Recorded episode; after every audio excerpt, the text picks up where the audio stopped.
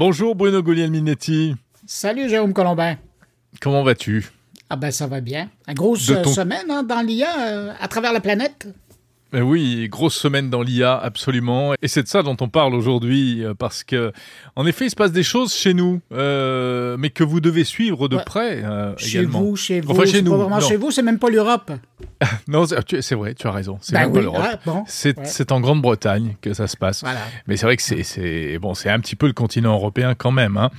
Euh, et c'est ce sommet euh, donc euh, près de Londres, à l'initiative du Premier ministre britannique, consacré à la, régulation de l'intelligence artificielle. J'imagine que même chez toi, vous avez suivi ça de près. Ah ben oui, d'autant plus que c'est notre roi à nous qui euh, a lancé euh, la discussion en, disant tout l'importance qu'il accordait à ce qu'il y ait une discussion euh, à travers, ben, évidemment, lui, il y a un intérêt par rapport au Commonwealth, là, mais à mhm. travers la planète pour que et le gouvernemental et le privé et les organismes sociaux arrivent à trouver un terrain pour se parler. Et je pense que ben, il a été entendu parce qu'il y a quand même une déclaration qui est sortie de l'événement. Oui, absolument, c'est vrai. Donc, puisque beaucoup de pays sont réunis, hein, le Canada, euh, la France, la Grande-Bretagne, les États-Unis, la Chine, euh, etc. Euh, donc, c'est assez étonnant. joli coup politique d'ailleurs en, passant du Premier ministre britannique. Hein. C'est pas mal. C'est pas la première fois quand même qu'on parle d'intelligence et de régulation de l'intelligence artificielle. Et en plus, tu as vu qu'en ce moment, il y en a tous azimuts. Alors nous, on a un projet en discussion au niveau européen, euh, AI Act. Euh, et puis récemment, euh, les Américains aussi ont fait des annonces. début de semaine, il y a le président américain qui a signé officiellement de sa blanche main une loi comme quoi il allait faire retarder. Tu vois, cette semaine, nous, du côté du Québec, et c'est pour ça que j'ai été moins attentif en, en, fin de semaine aux travaux en Angleterre, c'est que nous, on a un forum public, une, une réflexion collective sur la sécurité et l'encadrement de l'intelligence artificielle au Québec. Et c'est, hmm. ça dure pendant deux jours et c'est vraiment une grande réflexion où il y a eu des experts qui se sont penchés sur les questions. Et là, on amène ça aux gens qui sont intéressés par, par les dossiers. Et c'est fascinant parce que les gens qui sont sur la scène, il y a autant de connaissances qu'il y en a dans la salle. Moi, je suis hmm. ça en ligne. Et quand vient le temps, la période des questions, que les gens lèvent la main pour prendre le micro, poser des questions, tu devrais avoir les pointures qui sont là. Ah oui. C'est, il y a je pense qu'il euh, y a pas mal plus de connaissances dans la salle que chez les rapporteurs, mais c'est intéressant de voir la qualité de la discussion et des questions qui sont posées. Super. Alors, pour, pour revenir à ce sommet sur la régulation, je sais pas ce que tu en penses, mais euh, moi j'ai un peu l'impression que si tu veux, nous, vu de l'Europe, c'est intéressant, on suit ça de très près, mais on a une espèce de de contradiction, c'est-à-dire que d'un côté on parle de régulation et en même temps, euh, bah, chez nous en Europe il y a enfin, il n'y a pas beaucoup d'acteurs de l'intelligence artificielle. Hein. Ils sont plutôt aux États-Unis. C'est les, les géants américains, c'est OpenAI, c'est Google, c'est ben, À part l'Allemagne et la France, qui joue là-dedans? Bah, pas grand monde, pas grand monde, et, et encore, on considère même que l'Allemagne et la France jouent petit. Hein. On n'a pas de géants, on n'a pas de. Bon, il y a des startups intéressantes, il y a des trucs en prévision.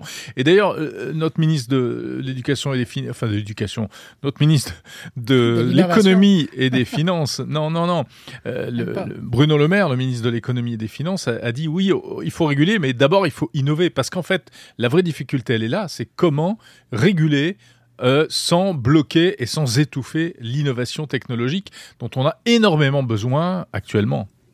Puis tu vois, ça, ça revient à un sujet dont vous avez beaucoup parlé, qui était la souveraineté numérique. Et c'est hum. là où le bas blesse, pour utiliser l'expression, c'est qu'en Europe, euh, vous n'êtes pas tellement souverain en matière d'intelligence artificielle. Parce que la plupart des grands cerveaux qui sont très bons là-dedans, ils sont partis ailleurs, à l'extérieur du pays, pour travailler euh, dans des géants on a une double difficulté. Tu as tout à fait raison. C'est que on dit partout, enfin, en tout cas, nous, c'est le discours qu'on entend beaucoup en France. C'est oui, on est super bon, on a des super mathématiciens, des super ingénieurs, euh, des super informaticiens. Mais comme tu le dis, ils partent à l'étranger. Et nous, on se retrouve à devoir utiliser des solutions qui sont euh, en partie faite par ces Français, mais euh, sous casquette américaine en réalité. Hein. Euh, donc ça, c'est le gros problème qu'on a. C'est un problème qu'on a dans plein de secteurs, mais enfin technologiques et notamment en matière d'intelligence artificielle. Donc la vraie difficulté, elle est là. Et puis il y en a une autre aussi, euh, c'est que quand on parle de régulation de l'intelligence artificielle, en fait, on parle de quoi? Est-ce qu'on parle de parce que qui dit régulation dit un peu limitation, hein, mhm. c'est-à-dire encadrement. Encadrement, voilà, ne pas faire n'importe quoi. Et est-ce que on parle de l'innovation, de la recherche de, et du développement, etc., c'est-à-dire vraiment à la, source, ou là, euh, est-ce qu'il faudrait bloquer dès le départ, ou bien uniquement euh, en, aval, euh, une fois que les solutions sont sur le marché. C'est un peu ça la difficulté aussi. Mais tu vois, quand on lit la déclaration qui est sortie d'ailleurs dès le premier jour, ils n'ont pas attendu les, deux jours de la rencontre, euh, c'est clair qu'on on tire partout. Hein. On veut hmm. s'assurer de marquer les points partout pour euh, euh, euh, marquer le fait que les différents gouvernements à travers la planète sont conscients d'un risque. Mais bon, on s'entend qu'avec ce document-là, on va pas aller loin puis on va pas encadrer grand-chose. C'est presque un, un attendu que. Hmm. Mais on attend encore les actes. Mais j'ai l'impression que ça va jouer. C'est, euh, euh faut quand même pas euh, pisser dans l'eau du bain. Euh, hmm. C'est quand même intéressant de les voir là, mais je pense que c'est vraiment, c'est pas le, acte 1, c'est le acte 0. Et ça va vraiment commencer à être plus sérieux à partir de la rencontre à Paris en 2024, parce qu'ils sont donnés rendez-vous chez vous. Je sais pas pourquoi. Ça aurait pu être de ce côté-ci de l'Atlantique. Moi, c'est très bizarre.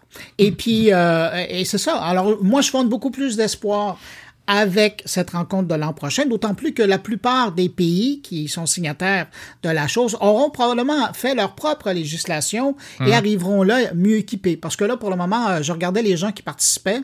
Euh, c'est beaucoup de gens qui sont en train de préparer quelque chose, mais j'ai l'impression qu'ils se gardent la viande euh, de la réflexion pour leur propre juridiction plutôt que la donner aux voisins. Oui, la viande, quelle jolie expression.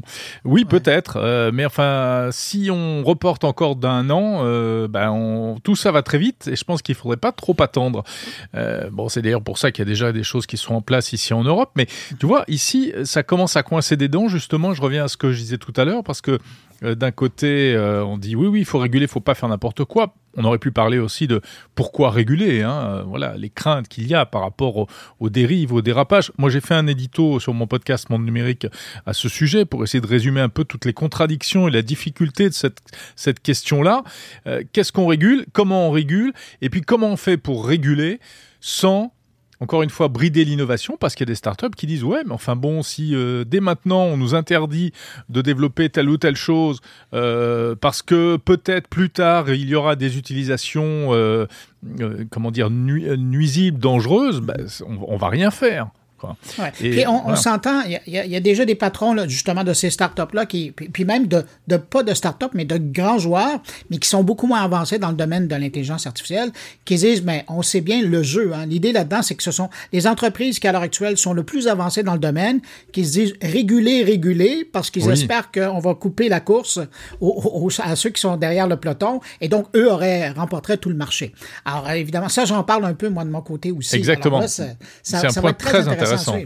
Oui. C'est très, c'est très intéressant. Je pense qu'effectivement, quand Google, quand OpenAI dit oui, oui, il faut de la régulation, euh, les États doivent réguler, etc., c'est pour cette raison-là, c'est vrai, pour empêcher que des nouveaux entrants ne viennent les embêter, parce qu'il y aura beaucoup de contraintes. Eux, ils s'en foutent, ils ont des bataillons d'avocats, etc., d'ingénieurs et tout ce qu'on veut. Et puis, il y a aussi autre chose, c'est que euh, s'il y a un cadre réglementaire, ça permet ensuite, s'il y a euh, des choses qui, qui déraillent, Hein, des utilisations enfin, déviantes de l'intelligence artificielle, mais que à la base les règles ont été bien respectées, et eh ben ils pourront dire ah bah oui, mais nous c'est pas de notre faute. Hein, nous on a respecté les règles. Vous avez fait des règles, on les a respectées. Et, ça, ça revient à la première levée de drapeau il y a plusieurs mois, c'était au printemps dernier, si ma mémoire est bonne, où euh, il y a eu euh, 2000 signataires d'une première lettre qui disait il faut faire attention, il faut encadrer l'intelligence artificielle. Ben pour moi, c'était le, le, lever du drapeau. Et le jour où ça se met à dérailler, mais on vous l'avait dit, c'est vous qui n'avez pas encadré correctement. Ah, évidemment, ça serait facile de le faire à ce moment-là, mais bon, ça c'est une autre discussion. Une question. Attends, Bruno, avant de conclure, excuse-moi, mais une question de fond quand même euh, là-dedans. L'intelligence artificielle, ça te fait peur, toi? Pas tellement. non, sérieusement, pas tellement, parce que euh, de toute façon, ceux qui veulent l'utiliser de façon euh, négative ou pour, pour, pour, le mal des autres et leur bien à eux, ils, vont le faire, puis ils ont déjà trouvé d'autres moyens. Donc, eux, ils évoluent avec le temps. Mais j'ai l'impression que ça peut faire plus de bien que ça peut faire de mal. Et dans ce sens-là, ben, moi, je trouve que c'est une bonne chose. Oui, tu te ranges derrière euh, les optimistes comme Yann Lequin qui disent euh, mais c'est formidable et surtout il faut pas brider. Enfin euh, surtout Yann Lequin il veut pas qu'on bride la recherche. Ben, moi aussi je suis très optimiste. Oh, mais je suis très optimiste aussi, mais mais mais quand même, euh, bah, il y a un peu des deux. Hein. On voit qu'il y a des dérives euh, très rapides qui peuvent arriver en termes de désinformation, etc. C'est pas tellement les technologies en tant que telles, c'est la démocratisation des mauvais usages qui fait peur. Hein. Euh, les fake news, la facilité avec laquelle on va et on peut et on va pouvoir encore plus fabriquer des, des fausses images, des fausses voix, etc ça risque de donner quand même une puissance de nuisance à un nombre incalculable de gens. C'est ça qui est un peu effrayant quand même. Et on s'adaptera à cette nouvelle. Euh, Mais oui, restons positifs.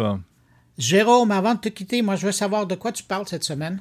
Eh ben justement, je parle d'intelligence artificielle avec l'une des toutes premières agences françaises qui veut fait, ils veulent faire de la production de films vidéo entièrement par intelligence artificielle. Euh, et puis je parle aussi de jumeaux numériques appliqués aux, monuments historiques pour reconstituer des monuments historiques et des jumeaux numériques basés sur du crowdfunding. Donc si tu as des images euh, de la cathédrale de Notre-Dame euh, au XVIIe siècle, tu peux les envoyer, tu te fais un peu d'argent et ça alimente un jumeau numérique. C'est amusant. Hein ben, je me demandais ce que j'allais faire avec ma collection, mais voilà. Ben, ben voilà. Exactement. Ben, tu vois, de mon côté, évidemment, je parle un peu d'intelligence artificielle, mais pas trop quand même. Mais sinon, euh, deux euh, euh, choses où je veux vraiment tirer ton attention. Écoute, c'est rare hein, quand même des profs qui, après 33 ans à parler des médias, à regarder l'évolution des médias, décident de prendre, de, de, de mettre leur, leur patin sur euh, d'accrocher leur patin. Ben, c'est le cas de Pierre C. Bélanger, avec qui euh, j'ai eu la chance de travailler. Puis je prends le prétexte de sa retraite pour revenir sur 33 ans de, de, de communication. C'est fascinant de voir sa réflexion sur l'évolution des choses, comment on est passé de mass média à des médias traditionnels, notamment. Et puis euh, ben, la, la, place que pris les communications électroniques, numériques. Oui, ça parle de médias, pas de hockey. Hein, donc, non, non, pas, de hockey. pas du hockey sur glace. Hein. D'où les patins, euh, c'est ça Tu sais que tous les patins ne mènent pas à la glace.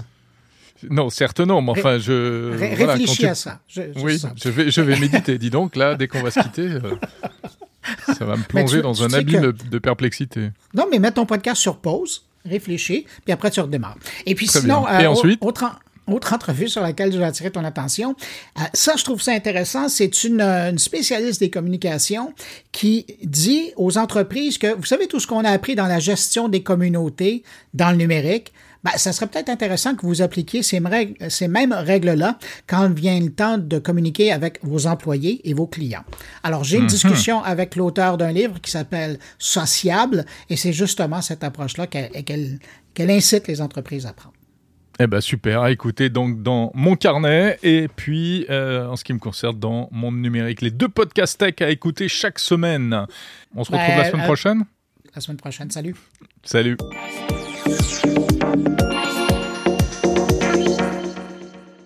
Ah, euh, je parle l'enregistrement parce que sinon le cochon il va partir. Mais tu es un faux québécois, tu as un accent marseillais coupé au couteau. Ah. Mais c'est incroyable ça ah, je me retiens. Je parle pas toujours comme ça, hein, parce qu'à Montréal, on me comprendrait pas. ah, je vais garder ça en bonus. allez. allez, c'est parti. Alors, tu commences. Je te fais le 3, je te fais le 2, je te fais le... Ok, moi je fais le 0. Allez, c'est parti.